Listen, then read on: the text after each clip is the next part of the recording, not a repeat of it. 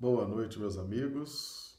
Que alegria estarmos aqui mais uma vez, né? Boa noite. Nessa quarta-feira, ah, o retorno aqui. O som está aqui chegando direitinho. Pois é, nós estamos aqui nessa nossa jornada né, de estudos. Estamos de quarentena, as casas espíritas estão fechadas, né? E então nós estamos fazendo nossos estudos pelas, pelas lives, pela tecnologia, pela internet. E hoje vamos trabalhar o tema autoridade do espiritismo, tá certo? É um tema realmente importante para a gente entender esse contexto que nós estamos mergulhados. Vamos começar cumprimentando aqui os amigos do chat que já estão conosco. Iopanã Aue, de Londrina, Paraná, Josélia Barbosa, de Recife, Pernambuco, Geralda Dávila, de Rio Branco, Acre, André Santana, de Macapá, no estado do Amapá, Dio Bezerra, de Manaus, Amazonas, Isaura Catori, de Londrina, Paraná, Marli Pereira, de Patos de Minas, Minas Gerais, Ivoneide Camelo, Rio Branco, Acre, Juceli Pinto, Rio Branco, Acre, Clodomiro Nascimento, Rio Branco, Acre, todos bem-vindos, sejam todos bem-vindos, amigos do chat. Tem mais, Ilse Bentes, Rio Branco, Acre, Samanta Silva, de Belo Horizonte, Minas Gerais, Rui Pinto de Jericó. Jericó, Rui Pinto, Rio, Rio Branco, Acre. Hilda Mira, de Valentim Gentil, Noroeste Paulista, Paulista, Ranulfo Alves, Londrina, Paraná, Warne, Teresina, Piauí. Sejam todos bem-vindos. O chat é uma opção excelente de interação. Quem estiver assistindo aí o nosso vídeo ao vivo, né, quiser entrar aqui no chat, interage, faz perguntas, comentários e nos ajuda aqui na transmissão. É realmente muito interessante. Então, os amigos do chat, por gentileza, coloquem aqui como é que estão recebendo a imagem, o som, tá? para a gente fazer aqui algum ajuste se for necessário. Chegando também Marisa Alvarenga, de Patos de Minas, a Valdirene de Ivaiporã, no Paraná. Sejam todos bem-vindos. Então, os amigos, por gentileza, nos dê um retorno aí de áudio e imagem. Então, autoridade do Espiritismo. Hum, vamos falar hoje de autoridade, a autoridade dessa doutrina fantástica, doutrina espírita, que tanto bem tem nos feito, né? tem nos transformado. E nós vamos buscar a fundamentação lá na introdução do Evangelho segundo o Espiritismo. Objetivo desta obra, o Evangelho segundo o Espiritismo, abre o seu contexto com a introdução e Kardec já no item 1, objetivo desta obra podem dividir-se em cinco partes as matérias contidas nos evangelhos. Então, ele está falando dos, dos evangelhos, né? Marcos, Mateus, Lucas e João, tá? Chegou aqui também a Del Simone, de Rio Branco, a Silvânia. O pessoal vai chegando, sejam todos bem-vindos. Então, cinco matérias contidas nos evangelhos. Primeiro, os atos comuns da vida do Cristo. Segundo, os milagres. Terceiro, as predições. Quarto, as palavras que foram tomadas pela igreja para fundamento de seus dogmas. E cinco, o ensino moral. As quatro primeiras têm sido objeto de controvérsias. A última, porém, conservou-se constantemente inatacável. Então, meus amigos, ao longo do cristianismo, Quatro matérias foram motivo de briga, confusão, desavença, controvérsia. Os atos comuns da vida do Cristo, os milagres que ele fez, as predições, as palavras que foram tomadas pela igreja para fundamento de seus dogmas. Essas quatro matérias deu briga o tempo inteiro do cristianismo, tá certo? o ensino moral não teve divergência. Quem é que vai dizer, não, não precisa perdoar, não precisa ser caridoso, não precisa fazer ao próximo que gostaria que fizesse? Ninguém nunca brigou por causa disso, né? Mas por causa de, de tudo o resto brigaram.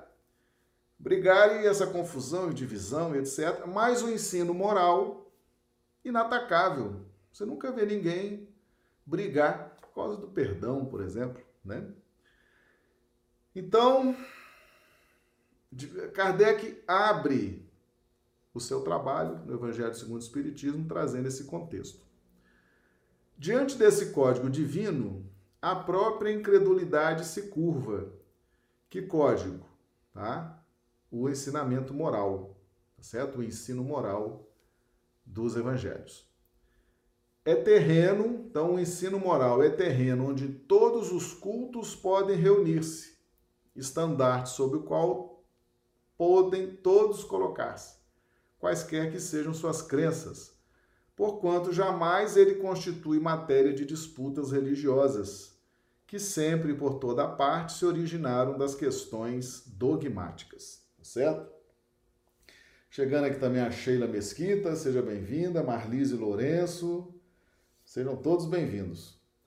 Então, meus amigos, o que dá briga, o que dá divisão, tá certo? O que dá confusão, o que dá dissidência, tá certo? É os atos comuns da vida do Cristo, os milagres, as predições e as palavras que foram tomadas pela igreja para fundamento de seus dogmas. Isso aí deu divisão e dá até hoje e é confusão para todo lado. O ensinamento moral é inatacável, tá certo? Por que, que nós estamos fazendo essa introdução e trazendo esses aspectos aqui. Porque isso aqui não vai acabar nunca. Tá certo? Isso não vai acabar nunca. Você quer dividir? Você quer dividir o cristianismo? Os atos comuns da vida do Cristo vai dar polêmica. Os milagres, as predições, as palavras que foram tomadas pela igreja para fundamento de seus dogmas. Você tem quatro opções, você tem aí vamos pôr aí, colocando de 100%, dividido por 5, 20% para cada um, você tem 80% de chance, de possibilidades de inventar um assunto para dividir, para dividir o cristianismo. Tá certo? Você tem 80% de chance e 20% que é o ensino moral que não dá briga, todo mundo concorda. Tá certo? Não tem nem por que brigar, nem argumentos para brigar. Boa noite, Aparecida Rocha, chegou aqui também, sejam todos bem-vindos. Então, isso aqui, a chance de divisão, de briga, é muito grande. Você tem, numa escala de 0 a 100, 80% de chance de arrumar um assunto e iniciar uma briga, tá certo? E 20% de manter ali, que é o ensino moral. Então, isso aqui a gente já fica entendendo de onde que nascem as divisões. Você quer dividir o cristianismo? Escolhe um desses quatro assuntos aqui que Kardec trouxe e lança aí uma tese, um, um sistema pessoal, uma ideia pessoal para dividir. Porque não vai chegar em lugar nenhum, tá certo? Não vai chegar a lugar nenhum, só vai servir para dividir. Então, o pessoal escolhe um desses quatro assuntos aqui para entrar e dividir. Inclusive, cristianismo, movimento espírita ou qualquer uh, setor do cristianismo, tá bom? Aliás, se o discutissem, nele teriam as seitas encontrado sua própria condenação, visto que, na maioria, elas se agarram mais à parte mística do que à parte moral, que exige de cada um a reforma de si mesmo. Para os homens, em particular, constitui aquele código uma regra de proceder que abrange todas as circunstâncias da vida privada e da vida pública. O princípio básico de todas as relações sociais que se fundam na mais rigorosa justiça. É, finalmente, acima de tudo, o roteiro infalível para a felicidade vindoura, o levantamento de uma ponta do véu que nos oculta a vida futura essa parte é que será objeto exclusivo desta obra. Então, Kardec está dizendo o seguinte: aqui no Evangelho segundo o Espiritismo, tá? essa obra aqui chamada Evangelho segundo o Espiritismo, nós vamos apreciar a quinta matéria, exclusivamente, que é o ensino moral. Nós não vamos aqui levantar polêmica, certo? Nós não vamos levantar dissidência, não vamos levantar desunião. Nós vamos trabalhar o ensino moral porque é o que interessa para toda e qualquer pessoa. Tá certo? Então Kardec já sabia, Kardec já sabia, obviamente aqui inspirado pelo Cristo, né? Porque Jesus preside pessoalmente esses trabalhos da doutrina espírita. Kardec já sabia onde a coisa podia, onde a corda podia arrebentar, tá certo? Onde podia ter divisão. Tá certo? Agora, o ensino moral não, o ensino moral une todos. Não há nenhuma divergência acerca dos ensinos morais do Cristo. Isso aqui, meus amigos, nós estamos vendo isso aqui porque nem o espiritismo, nem o espiritismo com toda essa intenção maravilhosa de Kardec, nem o espiritismo ficou imune às tentativas de divisão, tá certo? Nem o trabalho de Kardec. E eu vou explicar por quê. Vou dar aqui a Kátia Souza chegando também, seja bem-vinda, Antônio Sampaio, sejam todos bem-vindos, viu? A Kátia Souza da Argentina, olha aí, tem um pessoal aí da Argentina participando conosco. Um dia desse teve um amigo do Japão, né? De vez em quando aparece aí o pessoal, outros países do mundo se representando aqui também. O pessoal já viu que no chat o Brasil inteiro está representado, né? De norte a sul, leste a oeste, a turma está aqui. Sejam todos bem-vindos, é uma alegria tê-los aqui. Meus amigos, na época de Kardec, eu vou, eu vou dizer para vocês, para vocês entenderem, que o trabalho de Kardec houve uma tentativa de rachar o trabalho de Kardec, tá certo? Tinha lá na França um, senhor chamado Rustem. Rustem.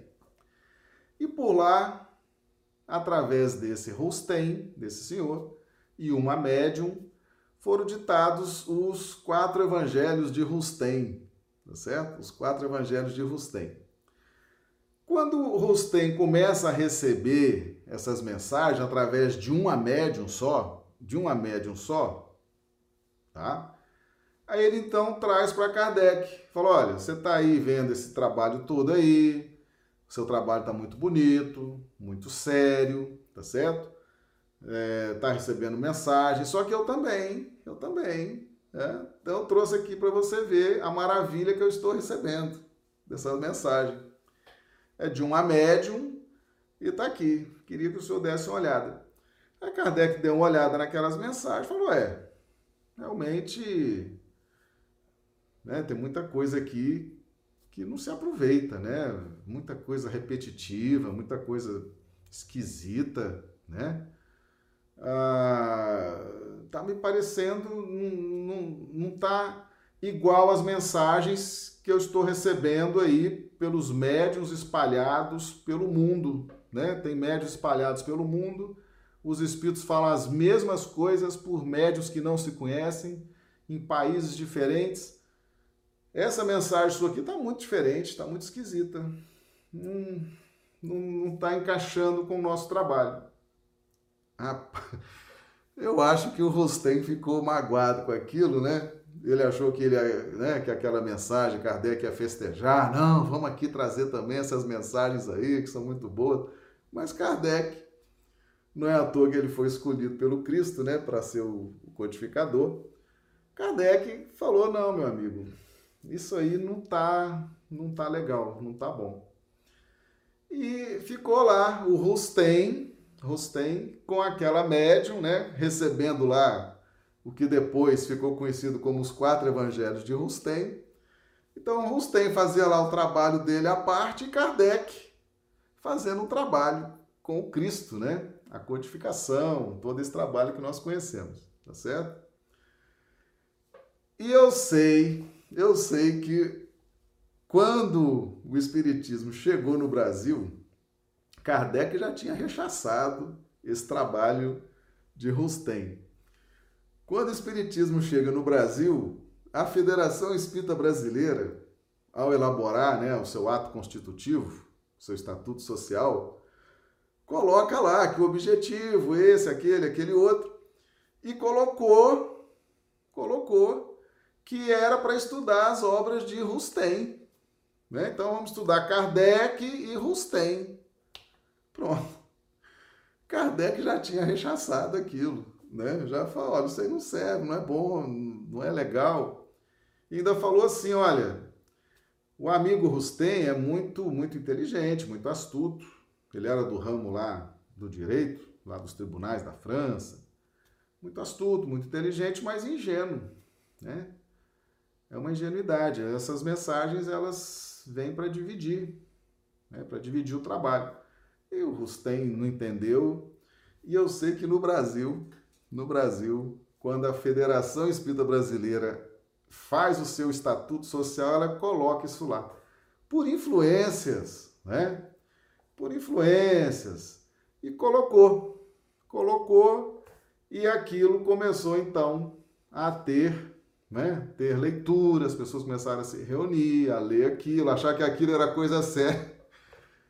Eu mesmo tenho aqui em casa esses quatro evangelhos de Rustem. Eu comecei a ler, eu não, eu não consegui ler aquilo, porque é, é um negócio tão prolixo, é um negócio tão chato de ler, tá certo?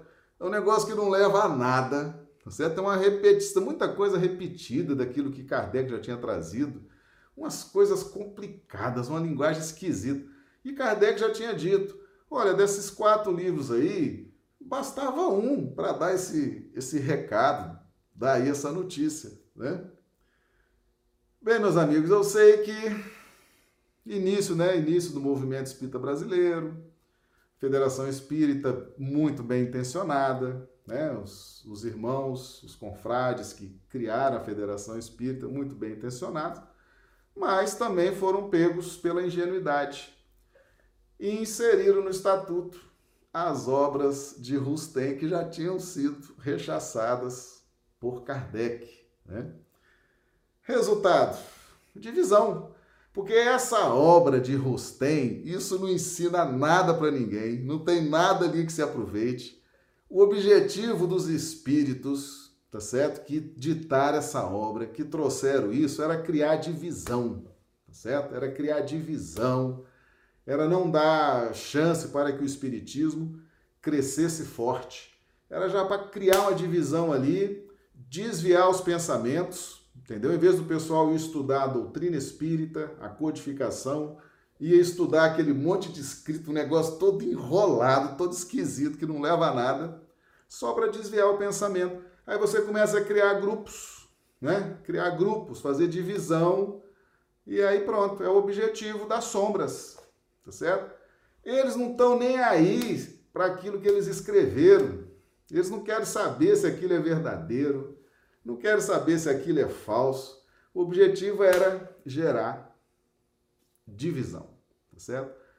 Ah, aqui no Brasil pegou, né? Pegou, a Federação Espírita abraçou aquilo de forma inocente, mas méritos para a FEB, viu? Méritos para a FEB, essa geração agora da FEB, com todo o nosso perdão, né, com toda a nossa tranquilidade, os irmãos que criaram a FEB há décadas atrás, movidos da melhor da boa intenção, tá certo? Aquilo passou, passou e só serviu para gerar divisão, tá certo? Gerar divisão. Essa geração agora que está na FEB, com muito mérito, depois que foi descoberta toda essa história, tá certo? Depois que isso tudo foi descoberto, veio à tona, tiraram as obras de Rustem do Estatuto da Federação. Mérito para essa geração aí atual da Federação Espírita Brasileira que consertou esse equívoco, né? Que Kardec já tinha detectado quando Rustem levou para ele, tá certo? Então, meus amigos, essas coisas, tá certo? Que o pessoal escreve acerca do Atos comuns da vida do Cristo, milagres, predições, as palavras que foram tomadas pela igreja, isso tudo não leva a nada. Tá bom? Isso não leva a nada. Só tem um objetivo aí: dividir, atrapalhar, interromper a marcha do progresso. Tá certo? São espíritos ávidos de poder, entendeu? Eles querem dividir, eles querem ter domínio, querem ter poder, e o que eles estão escrevendo ali, eles não, estão nem preocupados com aquilo, tá certo? Se você perguntar para eles, você sabe o que você escreveu? Falou, não, nem me interessa, eu quero é gerar divisão, eu quero é dividir, eu quero é me empoderar, tá certo? Então, por que, que nós estamos trazendo isso aqui? Que é para a gente não ficar perdendo tempo com coisas místicas, tá certo? Com assuntos que vão se misturando à doutrina espírita, que vão trazendo misticismo, vão trazendo divisão, vão trazendo confusão, tá certo? E a gente ficar esperto com essas coisas, entendeu? Ficar esperto com isso. Não deixar contagiar a doutrina espírita, que é uma doutrina riquíssima, que ilumina nossas vidas, tá certo? Que transforma nossas vidas. Ficar aí recebendo enxerto de coisa que não leva a nada e só serve para dividir. Tá bom? Então Kardec abre o Evangelho segundo o Espiritismo, nos fazendo aqui essa colocação, tá certo? Por isso que ele é Kardec e nós estamos aqui onde estamos ainda, tá certo? Por isso que ele foi escolhido por Jesus em razão da sua capacidade extraordinária, do seu bom senso, sem igual, né? E tá aqui, tá aqui essa luz maravilhosa. Então, o Evangelho segundo o Espiritismo vai estudar os ensinos morais do Cristo. Tá bom? Tá claro para todo mundo? Muito bem. Então ele prossegue aqui. Toda a gente, todo mundo, admira a moral evangélica. Todos lhe proclamam a sublimidade e a necessidade. Muitos, porém, assim se pronunciam por fé, confiados no que ouviram dizer, ou firmados em certas máximas que se tornaram proverbiais. Poucos, no entanto, a conhecem a fundo, e menos ainda são os que a compreendem e lhe sabem deduzir as consequências. Importante entender as consequências. Meus amigos, no direito, ó, se no direito dos homens, na lei dos homens, a lei só é lei porque tem consequência, né? Se a lei não tiver consequência, ela é o quê? Ela é um palpite ela é um conselho, né? Não, eu aconselho que você pare seu carro no sinal vermelho. Se não parar, não, é, é só um conselho. Não, a lei diz lá, se você avançar o sinal, você vai ser, né, multa, vai perder ponto na carteira, etc. Então, toda lei só é lei porque tem consequências. E a doutrina espírita nos ensina que a lei de Deus está gravada na nossa consciência. Então, usa o termo lei. Então, por que, que é lei? Porque tem consequência. Tá certo? Então, esses ensinos morais do Cristo, eles têm consequência. Se eles forem seguidos, se eles forem observados, se eles, se eles forem vivenciados por nós, tem consequência. Consequência boa. Iluminação, proteção, Agora, se a gente negligenciar esses preceitos morais, tem consequências negativas. Nós abrimos um dia desse o estudo e vimos lá ah, nas zonas trevosas uma colônia espiritual. E o instrutor Druso falou: é o preço das paixões. Certo? Então estavam naquela região trevosa aqueles que não observaram os preceitos morais. Então existem consequências. Por isso que a doutrina espírita traz várias obras sérias nos mostrando as consequências da não observação dos ensinos morais do Cristo. Tá certo? Então é lei. Lei só é lei porque tem consequência. Senão seria um conselho, né? Seria aí um Não, é um conselho. Não é conselho, é lei, tem consequência positiva e negativa. A razão está, por muito, na dificuldade que apresenta o entendimento do Evangelho, que, para o maior número dos seus leitores, é ininteligível. A forma alegórica e o intencional misticismo da linguagem fazem com que a maioria o leia por desencargo de consciência e por dever, como leem as preces, sem as entender, isto é, sem proveito passam-lhes despercebidos os preceitos morais, disseminados aqui e ali, intercalados na massa das narrativas. Impossível, então, apanhar-se-lhes o conjunto e tomá-los para objeto de leitura e meditações especiais. Meus amigos, os conceitos morais eles estão espalhados no conjunto da obra, tá certo? Estão espalhados no conjunto da obra. Então, nós vamos buscando esses conceitos. Por isso que é importante uma leitura constante, diária, culto do evangelho no lar diariamente, faça suas leituras diárias, né? procure estudar diariamente, porque tá tudo esparso mesmo, tá certo? Tá tudo esparso. Por quê? Porque é muita coisa, são muitas, muitas, muitos detalhes que só uma grande quantidade de leitura, de conhecimento é que você vai depois juntando tudo isso e formando um entendimento coerente, tá bom? Então é assim que funciona. É, é assim que funciona. Tem gente que é mais imediatista, né? Tem gente que chega assim na casa espírita e fala assim: ó, eu quero um rol do que pode do que não pode fazer. Aí não tem jeito, né? É, é, não é assim que funciona.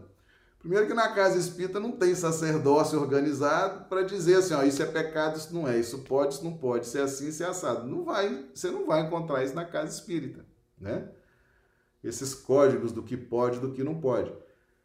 Temos é que todos estudar juntos, né? Estudarmos, né? pesquisarmos, e aí nós vamos encaixando todos esses preceitos morais e vamos então chegando a uma conclusão daquilo que devemos transformar em nós e daquilo que devemos seguir adiante para a nossa caminhada, sempre para frente, para o alto, tá certo?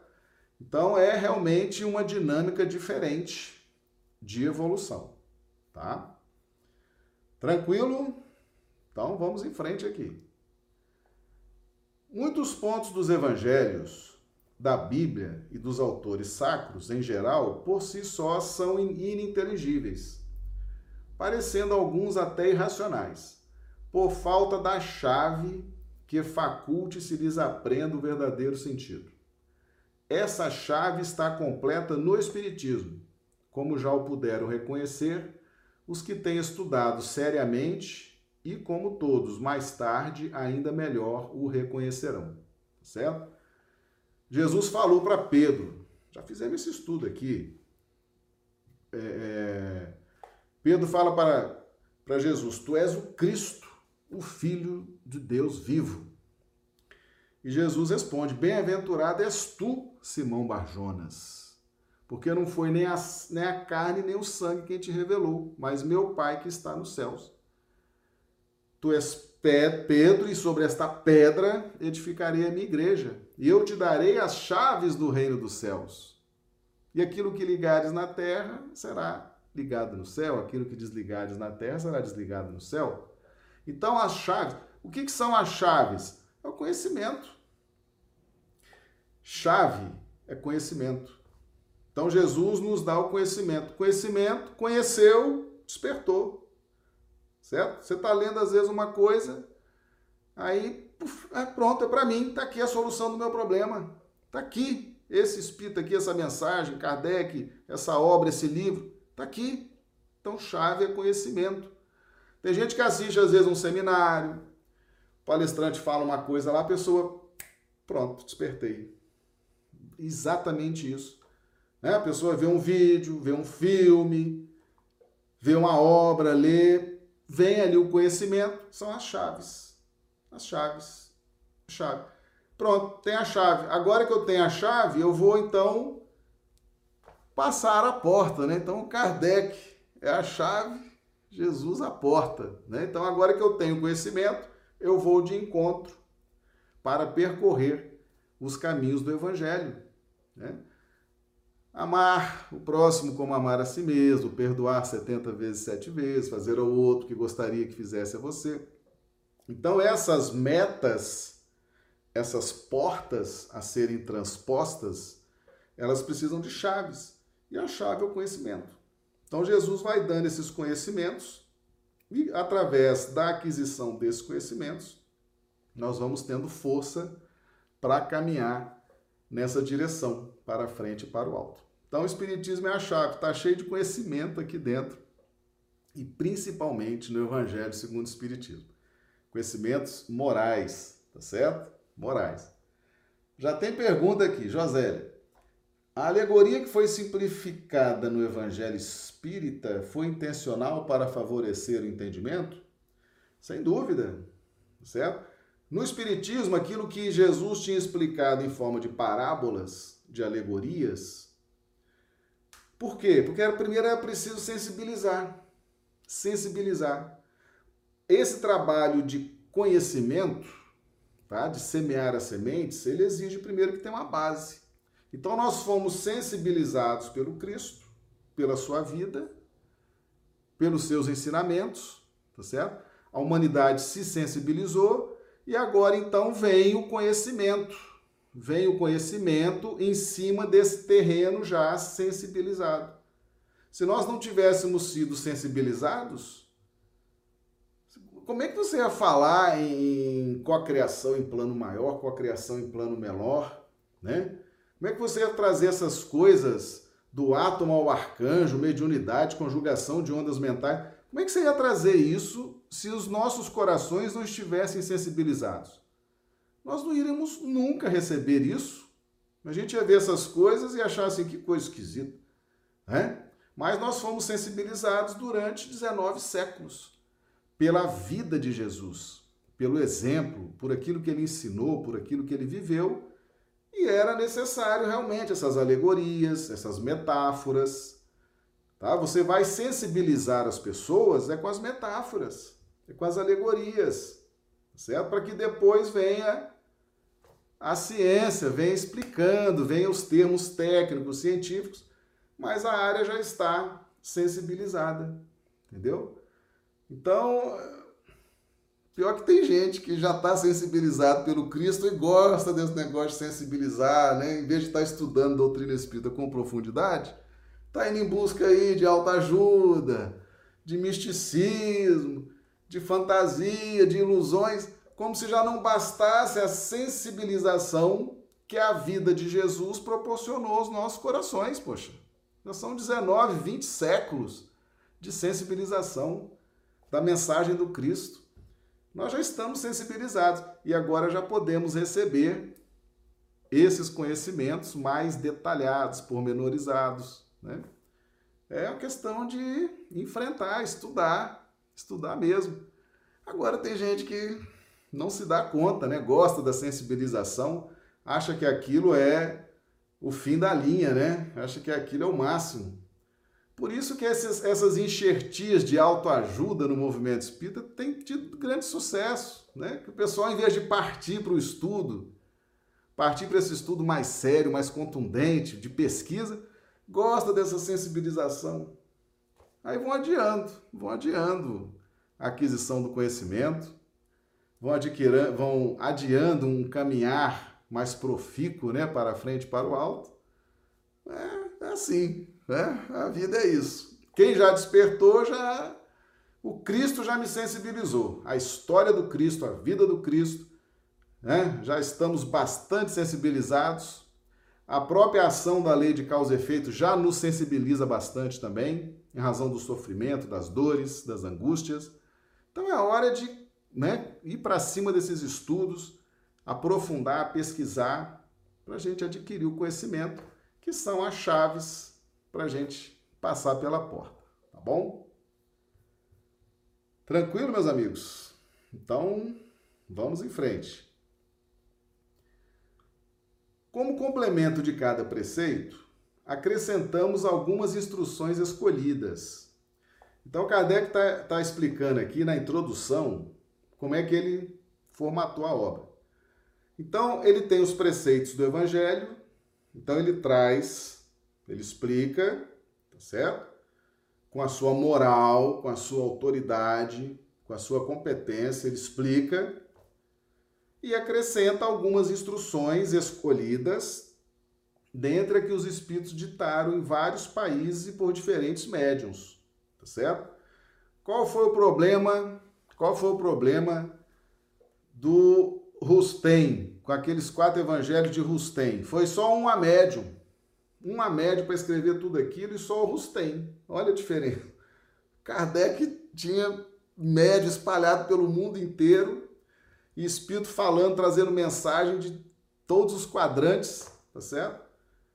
É muito diferente, é muito diferente, né? Realmente, tá? Se elas fossem tiradas de uma única fonte, houveram talvez sofrido uma influência pessoal ou a do meio.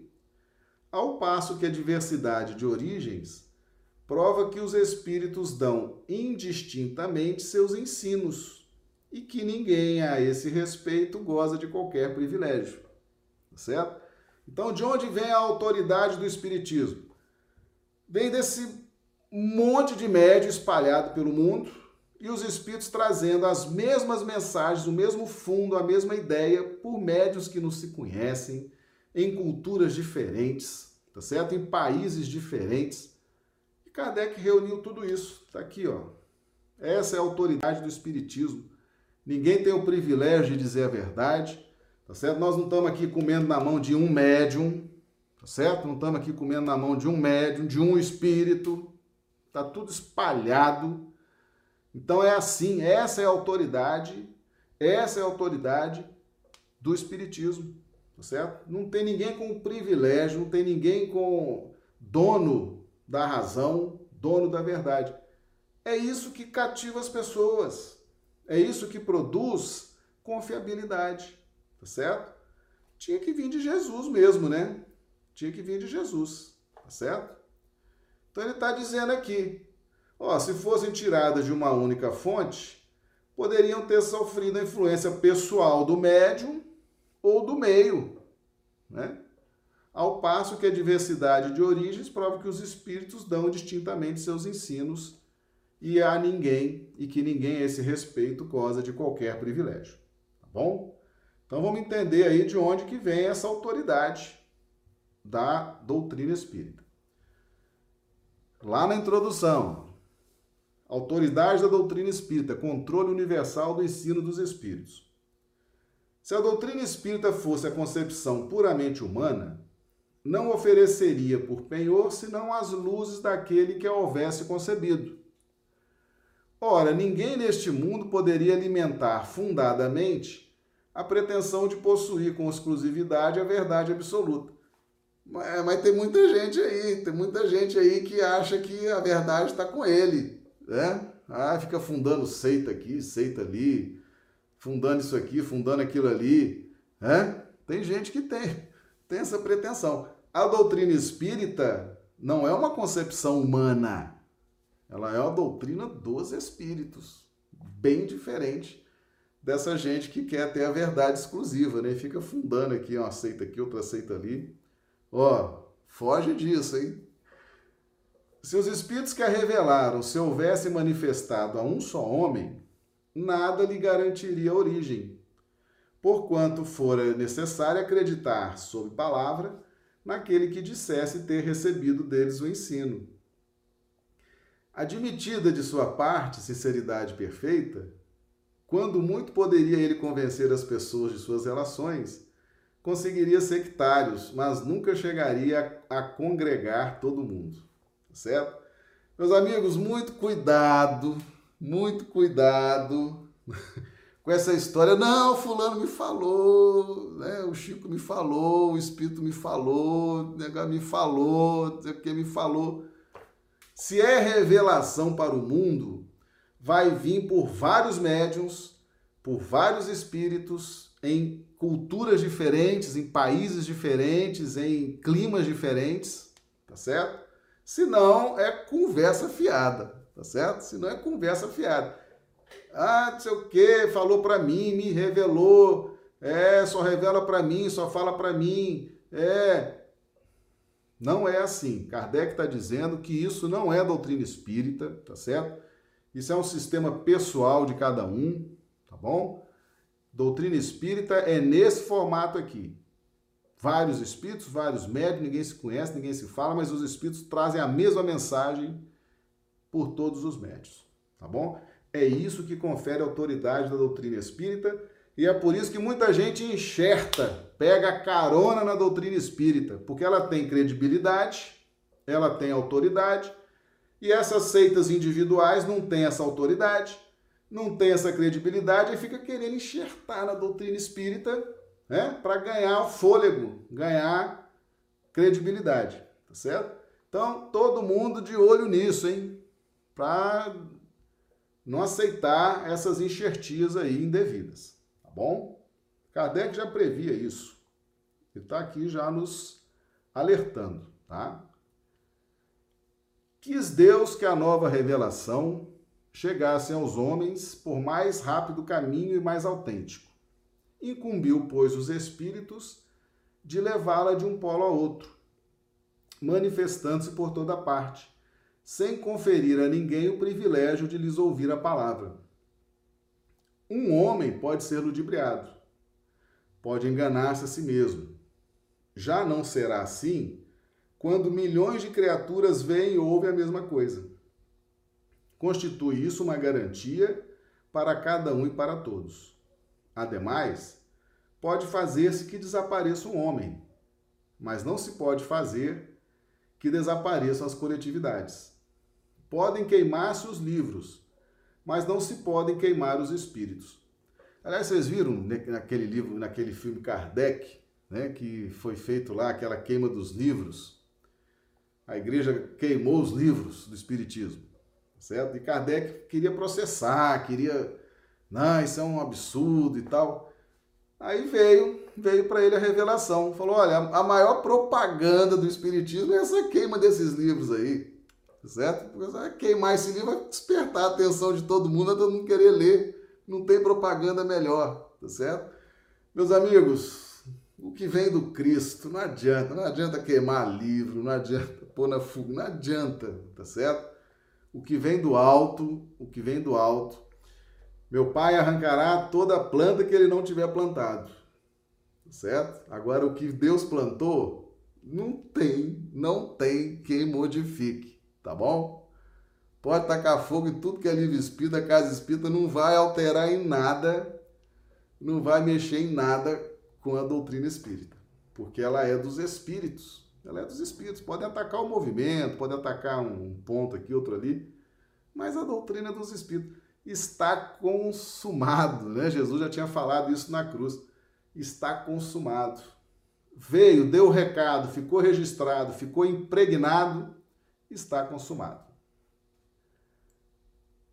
Ora, queimassem, ó, ademais pode fazer que desapareça um homem, mas não se pode fazer que desapareçam as coletividades. Podem queimar-se os livros, mas não se podem queimar os espíritos. Como é que você vai queimar o espírito? Ah, eu vou matar o espírito. O espírito já está morto. Já está no plano espiritual. Não tem como atingir. Isso é projeto divino. Não, não adianta. Tá certo? Eles vão lutar contra nós aqui, ó, movimento espírita. Eu, você que está me ouvindo, né? a casa espírita, eles vão atacar ali. Então a gente tem que se preparar, tem que entender e conviver bem com isso também. Tá? Ora, queimassem-se todos os livros e a fonte da doutrina não deixaria de conservar-se inexaurível, pela mesma razão de não estar na terra, de surgir em todos os lugares e de poderem todos descedentar-se nela.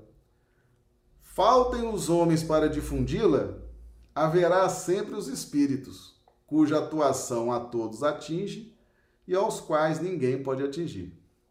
Você vai falar assim, não, eu vou, eu vou ali tirar uma satisfação ali com Vicente Paulo, porque ele mandou uma mensagem lá sobre a caridade, eu não gosto. Você não vai nem saber, você não tem nem acesso onde está Vicente de Paulo, tá certo?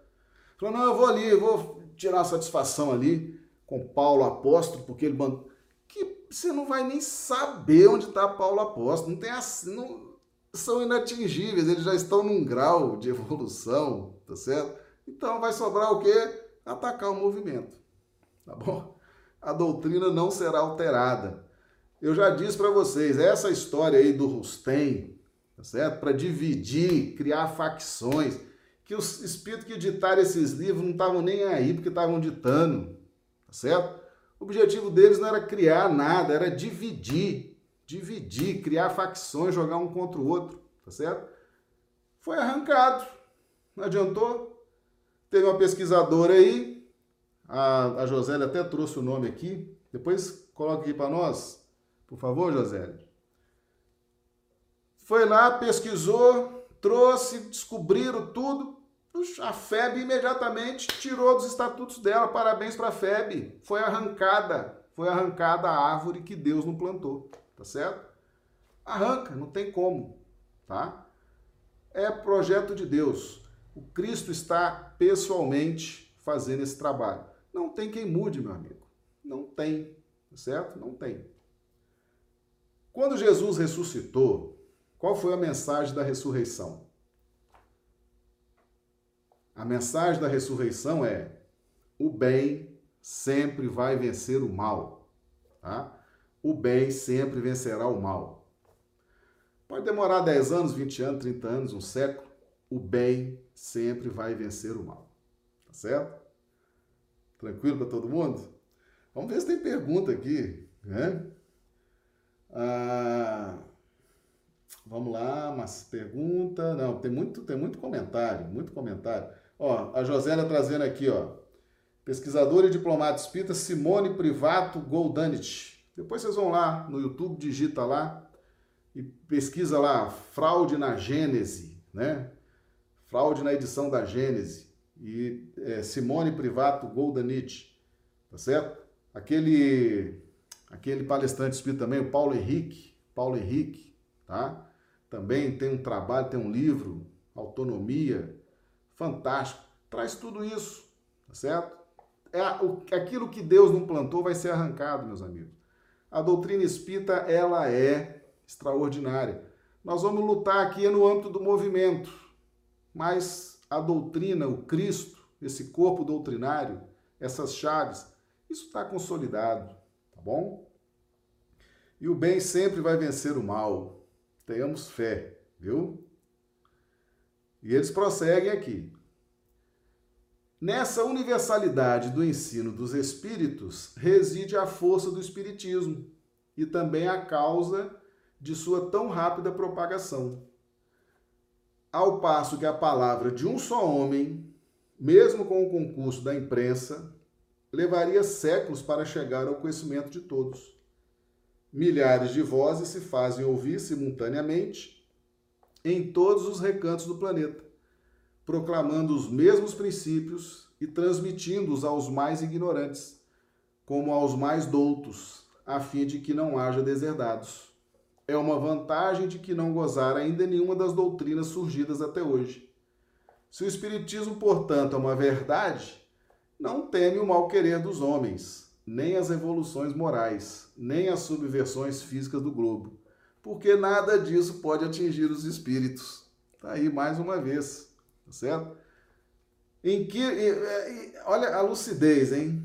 Qual foi, qual foi na história do planeta, na história das religiões, na história da orientação espiritual, qual foi a doutrina que surgiu no planeta ao mesmo tempo movimentando espíritos e médios, com as mesmas mensagens e médios que não se conheciam? Não tem. É? Não tem. Você tinha ali os judeus com a sua cultura específica, né? com Deus único, aquelas mensagens envolvendo reencarnação, vida após a morte. Era uma coisa que eles não podiam nem divulgar para todo mundo, porque era deles. Eles iam né, difundir aquilo bem lentamente através da sua cultura, tá certo? E é, é complexo, né? Agora, com doutrina espírita, a coisa teve uma, uma dimensão mundial, tá certo? Uma dimensão mundial. Então, realmente é um dos maiores fenômenos na história planetária foi o surgimento da doutrina espírita codificada por Allan Kardec, tá certo? E que até hoje Dada essa autoridade do Espiritismo, muita gente tenta enxertar e pegar carona nessa autoridade, tá certo? Para levar os seus sistemas pessoais, os seus pontos de vista pessoais. Então, é importante estar sempre lendo essa introdução do Evangelho segundo o Espiritismo, ok? Então vamos, vamos em frente aqui, tá tranquilo, pessoal? Muito bem. Então é isso aí tá? É isso aí. Nós temos que ter nós temos que ter em mente, tá? Temos que ter em mente que o que produz essa autoridade do espiritismo é essa circunstância que nós estudamos aqui hoje. Tá bom?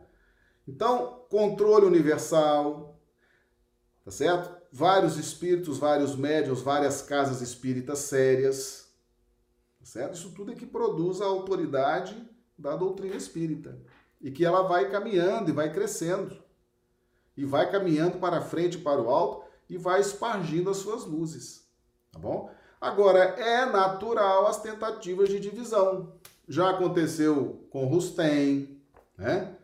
Já aconteceu com Lemari, tentando lá colocar as ideias dele na, na Gênese, foi descoberto também, já foi, né? já está escancarado isso aí. Sempre vai ter essas coisas. Sempre vai ter, tá certo? Agora, faz parte desse planeta, né? Do nosso planeta, de provas e expiações, essas lutas, tá certo? Nas nossas casas espíritas tem muita tentativa de enxertia, de divisão, de implantar ali sistemas místicos, espiritualistas. Meus amigos, o que aconteceu com Kardec, no âmbito né, de Kardec, com toda a sua estatura espiritual, se aconteceu com Kardec, não vai acontecer com a gente? No âmbito de centro espírita? Se ele, que é o codificador do espiritismo no planeta, passou pelo que passou, né? Passou por isso. Nós, no âmbito de centro espírita, não vamos passar por isso.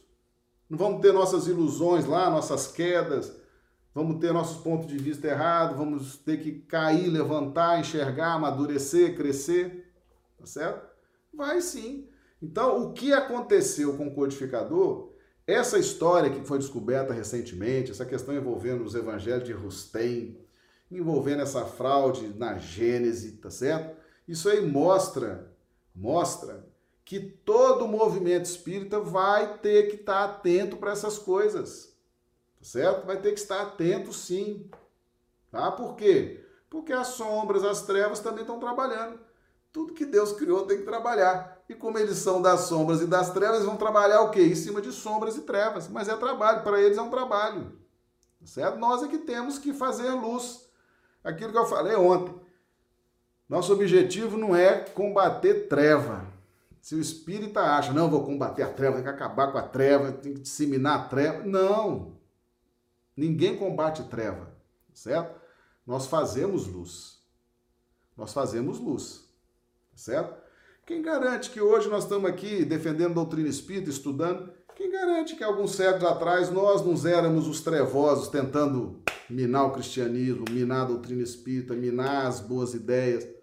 Né? Então vamos ter também é, esse acolhimento com esses irmãos. Às vezes eles estão mal orientados, estão precisando de uma orientação, de uma conversa, de esclarecimento, precisam ser acolhidos e nós precisamos fazer luz no entendimento deles. Assim como alguém teve paciência e fez luz no nosso entendimento, não é verdade? Né?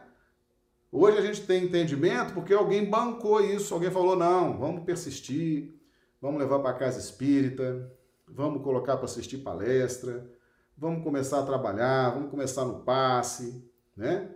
Alguém dizendo assim, não tem conserto, não tem jeito. Aos mentores assim, não, vamos insistir, vamos lá, vamos trazer palestra, vídeo, bota para assistir o vídeo. Alguém bancou, não bancou? Alguém não teve paciência com a gente, para a gente chegar, para a gente caminhar? Então vamos ter também paciência com esses amigos, com esses espíritos que estão atravessando essas intenções ainda infelizes, tá certo? Mas também Ninguém está aqui para ser feito de bobo, não é verdade? Afinal de contas, evolução espiritual é uma coisa muito séria. Tá? Nós não podemos mais estacionar. Nós não podemos mais ficar perdendo tempo com ilusões, com fantasias. Então a gente pega essas orientações, alinha a nossa mente, os nossos objetivos, mas quando vier os ataques, quando vier essas coisas, a gente sabe acolher com amor, com carinho, com caridade e, dentro das nossas possibilidades, vamos fazer a luz tentando ajudar esses irmãos, tá certo? Mas sejamos mansos como as pombas, prudentes como as serpentes, tá certo? Jesus já tinha nos falado isso lá no seu evangelho, tá? Sede mansos como os pássaros e prudentes como as serpentes. Então é exatamente a, a, a mensagem que nós estamos passando aqui hoje, tá bom? A pergunta aqui da Josélia.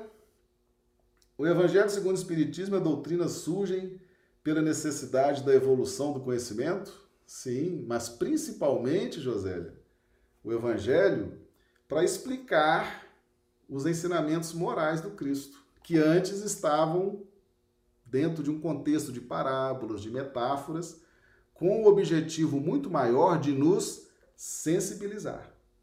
Tá certo? Lembremos sempre disso.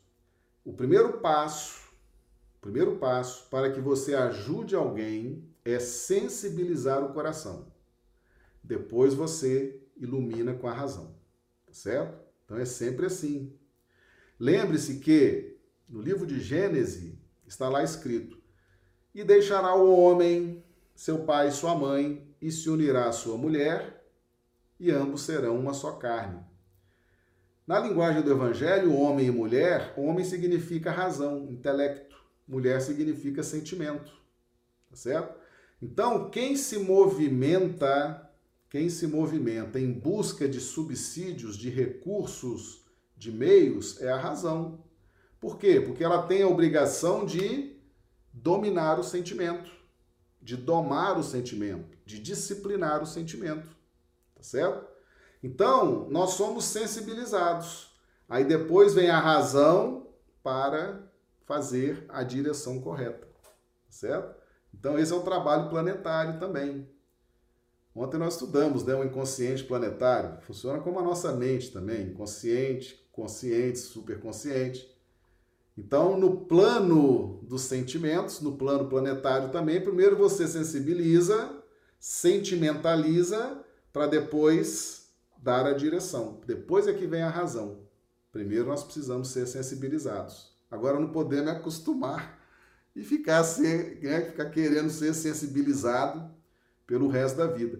Nós temos que rapidamente acionar os implementos do intelecto e da razão para fazer esse trabalho de direcionamento dos sentimentos, tá certo? Muito bem. Ah, é isso aqui, meus amigos. O nosso estudo de hoje é, tem, olha, tem muita coisa nessa introdução. Daria para a gente fazer aqui um estudo fantástico, duas, três horas de live, mas aí também não tem que aguente, não é verdade? Então nós vamos. É, essa é a nossa mensagem de hoje, tá certo? Lembrando aos amigos a caridade de convidar para os estudos, né? Está lá no Evangelho segundo o Espiritismo, capítulo 13, é, mensagem 14 do Espírito Carita.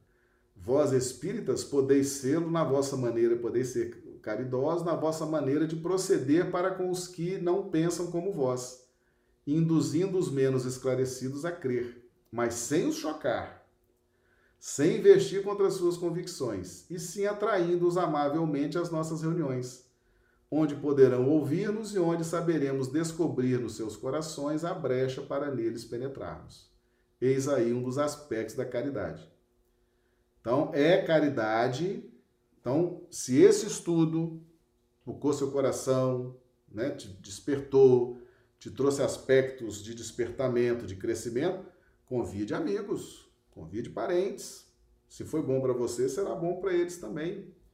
E mesmo pessoas que não sejam espíritas, mas sem chocá-las, tá certo? Sem agredi-las na sua crença, nas suas convicções. Convida, tá certo? E quando as casas espíritas abrirem, convide para ir às casas espíritas, assistir lá os estudos públicos, né? Assistir às palestras. É um tipo de caridade, tá certo?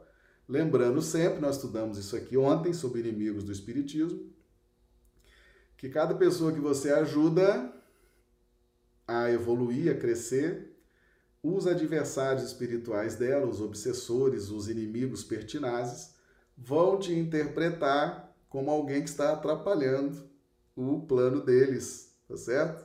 Então você também será alvo de, de ataques, né? Porque eles interpretam que a vingança deles é justa, é legítima, e como você está ajudando aquela pessoa que eles têm ódio, então eles vão voltar os fogos dele contra você. Mas isso é normal. culto do evangelho no lar, oração, pedindo proteção e não interrompa o seu ideal de ajudar, de ser caridoso, tá certo? Logo esses espíritos vão também cair na realidade, então vai ser ajudada aquela pessoa e serão ajudados também os obsessores deles, tá bom? Então não desanime de fazer o bem, ok? Bem, meus amigos, é esse o nosso estudo de hoje. Nós agradecemos aí a presença de todos. Os amigos do chat, por gentileza, façam aqui a sua, a sua avaliação. Né? O pessoal sempre aqui avalia conteúdo, didática, profundidade, sequência. E aqueles que vão ver depois no, no YouTube, também deixem lá o seu comentário, tá bom? Se gostaram. Porque se as pessoas vão gostando, a gente vai ficando mais com mais responsabilidade de trazer cada vez mais conteúdos que satisfaçam ao grupo que está nos acompanhando, tá bom? Um grande abraço a todos. Amanhã estaremos de volta, se Deus quiser. Muito obrigado.